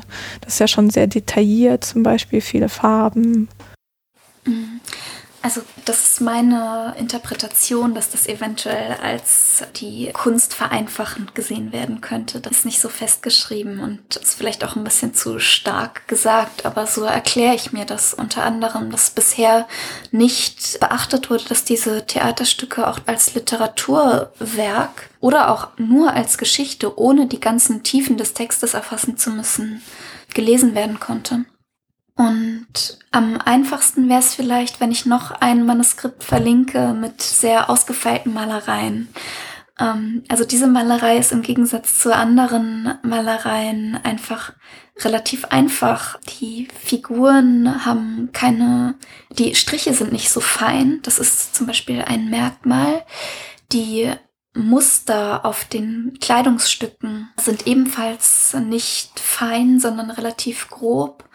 Das Wasser hat auch eine relativ grobe Struktur. Das ist jetzt nicht besonders perspektivisch korrekt, auch alles. Das sind ein paar der Eigenschaften, weswegen das als nicht so ausgefeilt galt. Ja. Und dieses, äh, was sozusagen den Kontrast wir als Link noch mit reinstellen, das ist was für ein Werk? Hm, das müsste ich jetzt erst suchen, aber ich würde auch tatsächlich ein Werk aus dem 17. Jahrhundert nehmen, ungefähr gleiche Zeit. Ähm, Ich bin noch nicht sicher, was ich da jetzt auswählen würde, aber das kann man dann einfach mal sich parallel angucken und dann sieht man das schon, warum das eine als einfach bezeichnet wird und das andere als sehr ausgefeilt. Ja, also die Informationen zu dem Werk, die packen wir dann einfach zum Bild dazu, dann kann man das ja. nachholen. Mhm. Mhm. Der Unterschied in dieser Komplexität vielleicht des Bildes, ähm, hat das dann auch mit dem Handwerk zu tun? Also quasi, wenn diese Bilder, die als schön bezeichnet werden, die wurden wahrscheinlich in so handwerklich hochrangigen irgendwie Workshops hergestellt, während das ja jetzt tatsächlich von einem Laien im Endeffekt war. Genau, dieses spezielle Manuskript wurde von auf jeden Fall einem Laien hergestellt und die anderen, wie gesagt, Adlige, die ausgebildet waren in Kalligraphie zum Beispiel, haben geschrieben. Gemalt haben Maler aus den offiziellen Malschulen, die es zu der Zeit gab, die auch für den Kaiserhof und natürlich für das Shogunat gearbeitet haben. Die haben dann auch solche Handschriften illustriert. Ansonsten haben die natürlich eher sowas wie viel Räume gestaltet, also zum Beispiel Schiebetüren oder Stellschirme, viel größere Malereien. Aber die haben durchaus auch solche Handschriften dann illustriert, wenn es in die ganz hohen Ränge sozusagen ging. Und in diesem Fall hat das Manuskript ein Laie illustriert, aber es gab auch professionelle Maler, die etwas weiter unten angesiedelt waren. Über die wissen wir eben noch nichts. Und über deren Organisation hoffe ich eben mit meinem Projekt etwas rauszufinden. Genau, also meine Forschungsfrage ist, die Leitfrage ist, wie wurden diese Art von Manuskripten im 17. und 16. Jahrhundert hergestellt?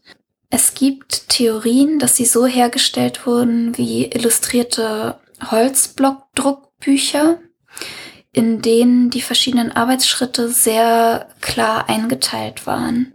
Da gab es jemanden, der hat die Holzplatten geschnitzt, da gab es jemanden, der hat die mit Farbe bestrichen, da gab es jemanden, der hat die auf das Papier gedruckt, jemanden, der das Papier aufgehangen hat zum Trocknen.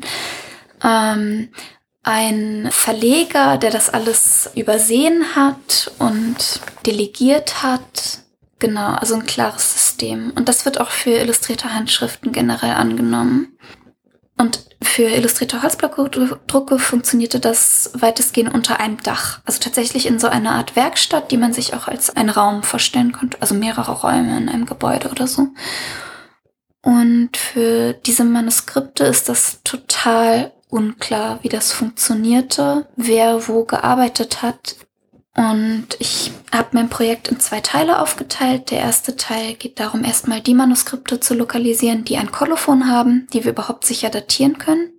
Es gibt so eine Art Typisierung, die allerdings, wie gesagt, auf sehr wackeligen Beinen steht, weil die nur über Stilistik funktioniert, also Malerei, gleichzeitig auch Formate von Handschriften, Querformat, Größe und so weiter.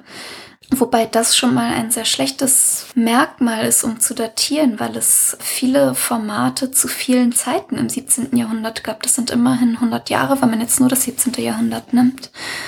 Und ähm, hochformatige, 30 Zentimeter hohe Manuskripte gab es sowohl um 1600 als auch in den 1690ern oder so. Ne? Genau, das sind Probleme, auf die man da stößt bei dieser Typisierung, die es gibt. Deswegen identifiziere ich erstmal die Manuskripte mit Kolophon und gucke mir die genau an und gucke, was ich überhaupt daran erkennen kann und ob diese Typisierung, die es gibt, bestätigt wird oder nicht. Ähm, und der zweite Teil ist eine Detailanalyse von Materialien in einem bestimmten Korpus. Im Museum für angewandte Kunst in Frankfurt gibt es 26 Manuskripte dieser Art in verschiedenen Formaten, wahrscheinlich aus verschiedenen Zeiten des 17. Jahrhunderts, vielleicht sogar eins aus dem 16. Jahrhundert, ist, wie gesagt nicht so sicher.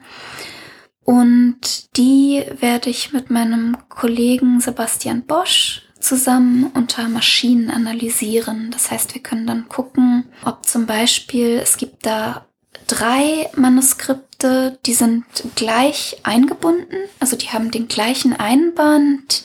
Die Malereien sind stilistisch sehr ähnlich. Und es sind aber drei verschiedene Texte. Und wir wollen uns angucken, ob die Pigmente und die Farbstoffe in den Malereien in zum Beispiel diesen drei Manuskripten die gleichen sind. Also ob das gleiche Rot in dem einen Manuskript auch in dem anderen verwendet wurde. Weil auch wenn die Malereien stilistisch ähnlich sind, ist es doch für mich sichtbar, dass da andere Maler am Werk waren. Also es gibt eben diese grobe Einheit, also man erkennt, dass das irgendwie gleich sein soll, aber wenn man sich dann Details anguckt, wie zum Beispiel die Gesichter gemalt sind oder so, dann sieht man, das äh, waren wahrscheinlich andere Maler. Und da hat man schon mal die eine Information, okay, es waren andere Maler, also mehrere am Werk. Und zum anderen kann man dann sehen, wenn sie das gleiche Rot verwendet haben, genau das gleiche Rot, ähm, waren sie vielleicht tatsächlich in derselben Werkstatt unterwegs oder wenn sie zwei verschiedene Rotzusammensetzungen verwendet haben, waren sie in unterschiedlichen Orten und ist das später woanders alles zusammengelaufen. Solche Sachen versuchen wir im zweiten Teil rauszukriegen. Eine weitere wichtige Frage wäre Gold. In den meisten dieser Manuskripte wird Blattgold oder und Goldtusche verwendet.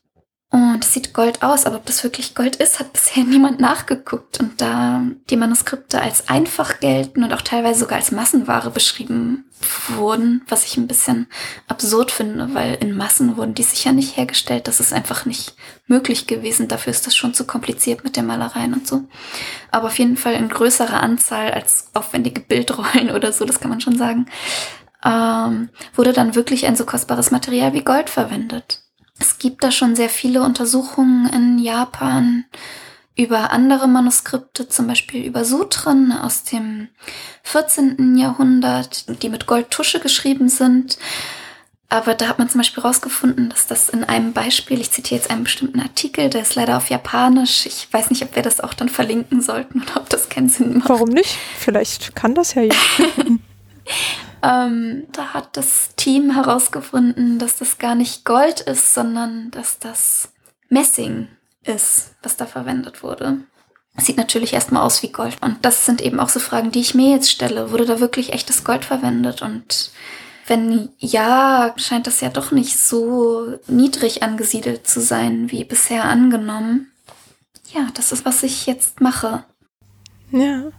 Das hört sich so ein bisschen an, als würdest du versuchen, über die Pigmente oder die Stoffe, aus denen das hergestellt wurde, mehr zu erfahren über den Kontext, also von wem oder für wen. Sehe ich das richtig? Genau. Wir haben zum Beispiel schon ein äh, Fragment, was ich besitze, analysiert. Also das ist nur eine Malerei von einem Buch. Das auch der Rest des Buches nicht mehr erhalten. Die ist montiert auf eine Pappe auch die haben wir schon analysiert und da haben wir gesehen, dass die Haare einer Figur und das Gitter in einer Architektur, das ist beides schwarz. Und wenn man sich das so anguckt, dann sieht es auch gleich aus, aber dass da zwei verschiedene Zusammensetzungen verwendet wurden. Und das finde ich sehr aufwendig für eine Malerei, die angeblich so einfach sein soll, dass man extra ein anderes Schwarz für die Haare als für die Linien in der Architektur nimmt. Und das deutet schon mal darauf hin, dass das vielleicht doch nicht so einfach alles war mit der Produktion, beziehungsweise sich die Leute doch mehr Gedanken gemacht haben. Es gibt auch in einem Artikel die These, dass dieser naive Stil, wie sie es nennt, ein Stil ist, den Künstler wählen konnten aus verschiedenen Stilen und nicht etwas ist, was aus nicht können sozusagen oder nicht besser können entstanden ist, sondern ähm, weil es eben ein Stil ist aus verschiedenen, den man wählen konnte. Den Artikel können wir auch verlinken, der ist leider auch auf Japanisch. Ähm, Klar, machen wir. Also das heißt, dass es sehr bewusst die Entscheidung war, einen Stilbruch zu vollziehen. Ist eine These, ja. Ja. Ich habe mich auch gefragt, ob das dann auch zusammenpassen würde mit diesem, was du als Popularisierung auch, also allgemein von Handschriften im 17. Jahrhundert ähm, zusammenpassen würde. Also das quasi, okay, es ist halt zugänglicher für mehr Leute und deswegen wählt man jetzt halt sehr bewusst einen anderen Stil, um das auch so zu markieren irgendwie. Ja, genau, auf jeden Fall. Es gibt auch materiell in diesen Manuskripten sehr starke Unterschiede. Also es gibt welche, die sind auf festem, dicken, glänzenden Papier, total hochwertig. Und es gibt andere, die sind auf sehr dünnem Papier, wo man die einzelnen Fasern sieht und wo man auch sieht, dass noch andere bisschen Schmutz oder so ähm, im Papier drinne ist, was einfach beim Schöpfen reingekommen ist oder auch reingetan wurde. Zum Beispiel Lumpen wurden auch zerkleinert und für Papier benutzt. Ist ja auch im Prinzip Pflanzenfasern, ist eigentlich dasselbe wie Papier, aber eben nicht frisch, sondern schon verarbeitet. Genau, und dann gibt es eben die mit qualitativ nicht so hochwertigem Papier und eben das sehr hochwertige Papier. Und all das sind so Faktoren, die man da berücksichtigen muss. Man muss sich immer das ganze Objekt ansehen wenn man so etwas studiert. Also nicht nur den Text, nicht nur die Malereien, nicht nur die Materialien, sondern am besten alles zusammen.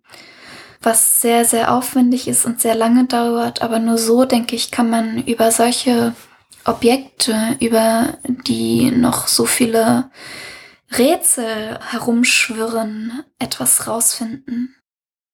Ja, das ist ja auch sehr im Geiste des Exzellenzclusters angelegt, dass man genau diese Verbindung schafft zwischen, man arbeitet mit dem Inhalt, aber halt nicht nur, sondern auch mit dem Träger, um den Kontext zu verstehen.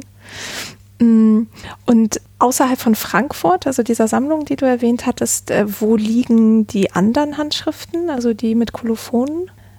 Ähm, die mit Kolophonen bisher alle in Japan.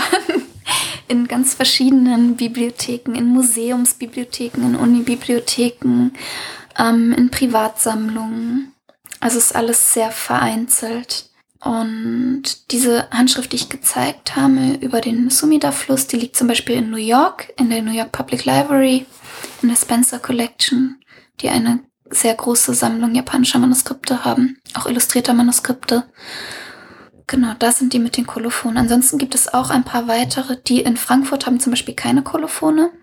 Und andere Sammlungen gibt es auch in Europa. Also es gibt in Paris einige, es gibt in der British Library einige und vereinzelt sich ja auch noch woanders, aber es ist alles noch nicht so weit gegoren. Ja, das ist ja auch so ein Teil, der nicht so oft an die Oberfläche sozusagen von Forschung kommt, aber das ist ja eine sehr aufwendige Detektivarbeit im Endeffekt, oder? Also, weil wie findest du denn ein Manuskript, das tatsächlich ein Kolophon hat? Ja, ich gucke natürlich alle Kataloge, die es gibt, durch, aber die Kataloge sind all over the place. Also es gibt nicht für eine Sammlung einen aktuellen Katalog. Das wäre zu schön. Ähm, und online, manchmal gibt es die Option, dass man Kolophon als Suchbegriff eingeben kann in japanischen Katalogen, aber manchmal eben auch nicht. Und ähm, es ist sehr schwer. Dann gibt es natürlich die Bezeichnungen für die Manuskripte, sind nicht immer Naraehon. Also das ist auch kein Stichwort, unter dem man die unbedingt findet. Es gibt noch so ein paar andere Bezeichnungen. Man muss sich das leider zusammensammeln. Es gibt allerdings einige Bibliotheken in Japan, zum Beispiel die Tenri-Bibliothek in Tenri in der Nähe von Nara. Die sind gerade dabei, ihre ganzen illustrierten Handschriften als super tolle Kataloge herauszubringen. Der letzte ist jetzt erst 2020 erschienen. Das war jetzt, glaube ich, der achte Band oder so. Ähm, da hat man zumindest von einer Bibliothek, kann man sich alles angucken in guter Qualität, aktueller Stand wissenschaftlich, dann der Katalogeintrag und so. Also das existiert, aber das existiert für die wenigsten Sammlungen leider. Ja, katalogisieren ist auf jeden Fall eine Wissenschaft für sich tatsächlich auch. Also das ähm, nicht jede Sammlung, die einen Katalog hat, nimmt die gleichen Informationen auf. Also ich hatte das auch teilweise, dass in einem Katalog einfach nur die Nummer des Manuskriptes steht und wie viele Seiten es hat. Und das war's. Also das heißt, es könnte sein, dass es ein Kolophon hat, aber das werde ich erst wissen, wenn ich es mir angucke. So. Ja, ich habe zum Beispiel in der Spencer Collection, ähm, es ist auch so, dass es zwar einen Katalog gibt, aber der ist aus den 80ern, glaube ich. Und seitdem haben die noch viel mehr Manuskripte gekauft. Und die findet man auch nicht, wenn man in der Online-Suche sucht. Und das muss man wissen. Und das weiß ich zum Glück, weil ich in Kontakt mit den japanischen Professoren bin, die ein großes Projekt hatten. 2010 bis 2013 ging das, glaube ich, und dort diverse außerjapanische Sammlungen besucht haben, um alle Manuskripte dort zu katalogisieren. Aber ja, ich sag dir, es ist sehr schwer und man kann nie sicher sein, ob man alles hat, zumal das auch inzwischen beliebte Sammlerobjekte sind, die dann in Privatsammlungen verschwinden. Das stimmt. Ja, ich glaube, es ist ja auch oft nicht das Ziel, zu versuchen, alles zu erwischen, weil es halt einfach nicht geht. Also irgendwas übersieht man ja immer, aber sobald du irgendwie eine größere Anzahl hast, mit der du immerhin ein paar Aussagen treffen kannst, ist das ja schon mal auf jeden Fall der erste große Schritt. Ja, also das Wesentliche ist auch zugänglich, sage ich mal. Natürlich gibt es Sachen, auf die ich nicht zugreifen kann, aber das, was ich brauche, habe ich schon. Ja. Und hast du irgendwie eine Idee, was du gerne sozusagen am Ende deines Projektes in der Hand oder auf dem Computer hättest? Ja, ich hätte so gerne eine Typologie von Produktionsarten dieser Manuskripte, weil es ist schon ziemlich sicher, dass es nicht nur eine Art gab, diese Manuskripte zu produzieren, zumal zwei Jahrhunderte ein sehr langer Zeitraum ist. Ähm, aber wenn ich eine Typologie hätte, welche Möglichkeiten es gäbe und wie man die erkennen kann anhand der Artefakte selber, dann wäre ich sehr glücklich. Und hättest ja auch einen großen Forschungsbeitrag geleistet, weil dann Forscherinnen, die nach dir kommen, das benutzen könnten, um eben, wenn eine neue Handschrift auftaucht, das einzuordnen. Genau, die könnten das benutzen und natürlich, was man auch super benutzen kann, wäre diese Materialanalyse an dem Frankfurter Korpus damit Dinge zu vergleichen, weil für diese Art von Manuskripten wurde bisher kaum Materialanalyse gemacht. Also das ist auch neu, dass das an so einem großen Korpus doch äh, gemacht wird, an so vielen verschiedenen Typen von Manuskripten. Und was bisher auch noch nicht gemacht wurde, ist überhaupt mal alle Manuskripte zu sammeln, die ein Kolophon haben. Und das äh, finde ich auch ziemlich absurd, weil das wäre eigentlich das Erste, was ich mir angucken würde, wenn ich diese Gesamtheit an Manuskripten verstehen möchte. Welche sind dann irgendwie halbwegs sicher datiert? Natürlich kann ein Kolophon immer noch später gefälscht sein oder sonst was. Aber manchmal erkennt man schon dieselbe Handschrift. Auch da könnte man, wenn mein Projekt noch länger gehen würde und mehr Zeit hätte und man ganz sicher sein will, nochmal die Tusche analysieren, ob das die gleiche Zusammenstellung ist und so. Oder ob nur jemand die Handschrift nachgeahmt hat. Auf jeden Fall sind Kolophone erstmal ein Schritt in auf jeden Fall eine sicherere Datierung als Format und Malstil. Ja, ja voll schön. Ich glaube, wir haben jetzt so einen ganz tollen Einblick in diese Welt bekommen. Und ähm, gibt es noch irgendwie was, was du gerne den Hörenden mit auf den Weg geben möchtest oder was wir vielleicht noch nicht erwähnt haben? Eigentlich nur, dass das eine unglaublich spannende Zeit in der japanischen Geschichte ist, das 16. und 17. Jahrhundert. Und bisher waren eben die Handschriften zu dieser Zeit noch nicht so sehr im Fokus, aber es lohnt sich total und ich würde mich so freuen, wenn es noch mehr Forschung dazu geben würde. Ähm, es fehlt an jeder Stelle und es gibt noch sehr viel nachzuholen sozusagen und auch nachzulesen. Und zu tun, genau. ja, zu tun, genau. Ja, sehr schön. Vielleicht ähm, motiviert das ja die eine oder anderen zum Nachfolgen in deine Schritte demnächst. ähm, genau, dann würde ich dir erstmal herzlichen Dank sagen wollen für den tollen Einblick in diese faszinierende Welt und alles Gute für dein Projekt zu wünschen. Das läuft ja jetzt erstmal bis wann? Bis 2022 im November. Genau, drei Jahre. Okay, also hast du noch ein bisschen was.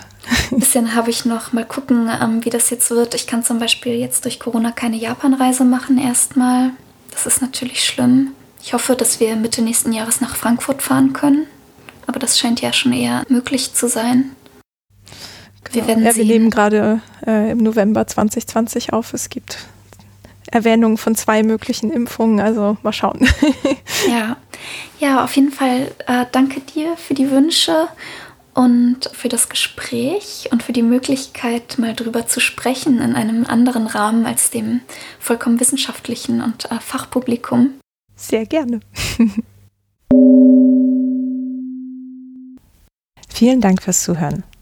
Wenn euch der Podcast gefällt, dann empfehlt ihn gerne weiter oder hinterlasst eine Sternebewertung bei iTunes oder in der Podcast-App.